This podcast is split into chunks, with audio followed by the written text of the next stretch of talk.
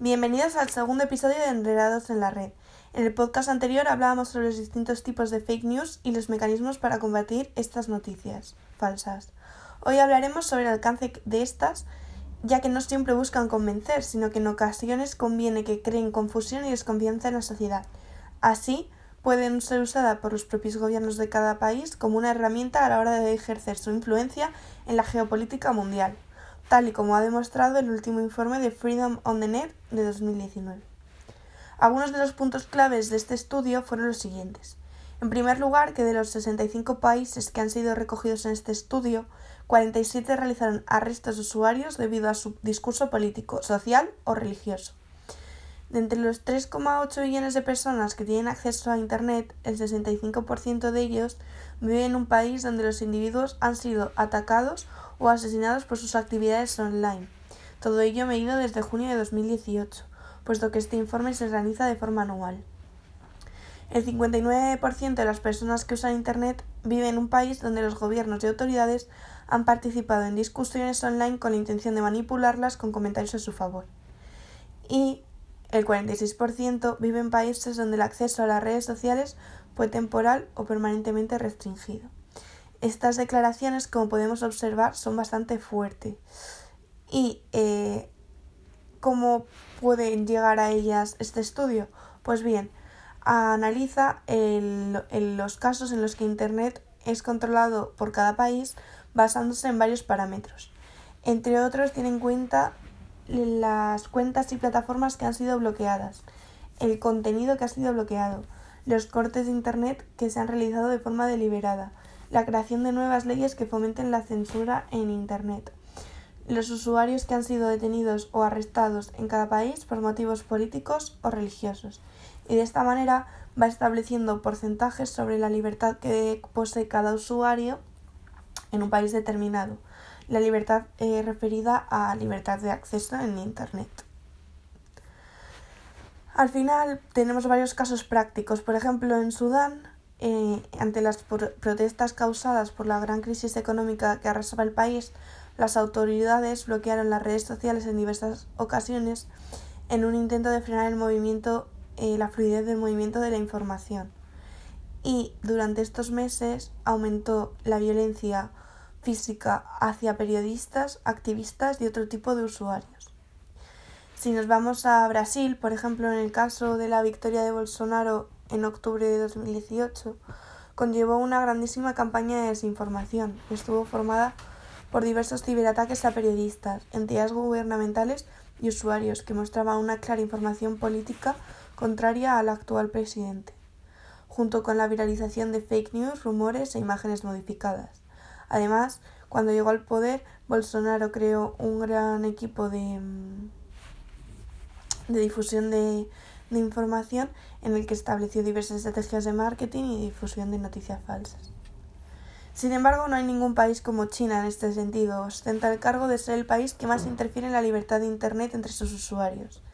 De hecho, este año comenzaron a cerrar cuentas en la aplicación de WeChat ante cualquier comportamiento inadecuado, lo que favoreció la autocensura de muchos usuarios, puesto que esta aplicación, aparte de equivaler a nuestras redes de mensajería como WhatsApp también cumple otras muchas funciones que son necesarias en la vida cotidiana de estos usuarios, como es el uso del transporte público o del banco, puesto que es una aplicación que integra diversas funciones.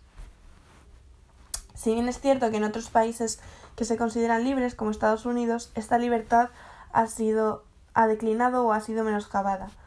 Con la nueva política inmigratoria, los funcionarios públicos realizaron búsquedas sin orden judicial acerca de la información considerada como protegida por la Constitución, como es la información sobre protestas pacíficas en la que habían participado sus usuarios. Además, la desinformación entró en juego en las, en las audiencias de confirmación del Congreso para nominar a la Corte Suprema y las elecciones de noviembre de 2018, que son varios procesos que pueden tener un gran, un gran papel en, en, la vida cotidiana de los usuarios, como es la aplicación de la ley y la elección de, de, los, de los representantes de los ciudadanos de este país. Sin embargo, no todas las noticias son malas. Hay varios países que han conseguido mejorar en este aspecto. Entre otros, Finlandia, o sea, Islandia, perdón, se ha convertido en el país que mejor protege la libertad de sus usuarios en la red. No ha recogido ningún caso en contra de sus ciudadanos a causa de declaraciones en redes o en Internet. Y a esto podemos decir, mm, ¿qué medidas están tomando los países para evitar que se produzcan estas situaciones y que sean los usuarios y los ciudadanos manipulados? Bueno, Alemania en concreto aprobó una ley para multar a las plataformas con más de 2 millones de usuarios que no eliminen contenido verificado como falso o discursos de odio.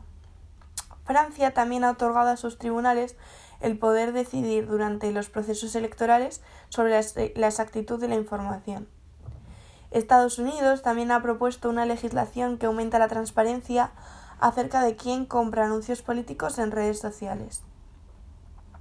Italia y Suecia han introducido en los colegios formación acerca de la, de la información en la red, detección de noticias falsas, cómo, cómo verificarlas y cómo detectar cuando nos encontramos ante una de ellas. Además, como estrategia comunitaria de la Unión Europea, en conjunto, globalmente, ha optado por un código de prácticas que fue aprobado en 2018 sobre el aumento del control del contenido que circula en la red, sobre la eliminación de cuentas falsas y establecer limitaciones a cuentas que promueven la, desinformación.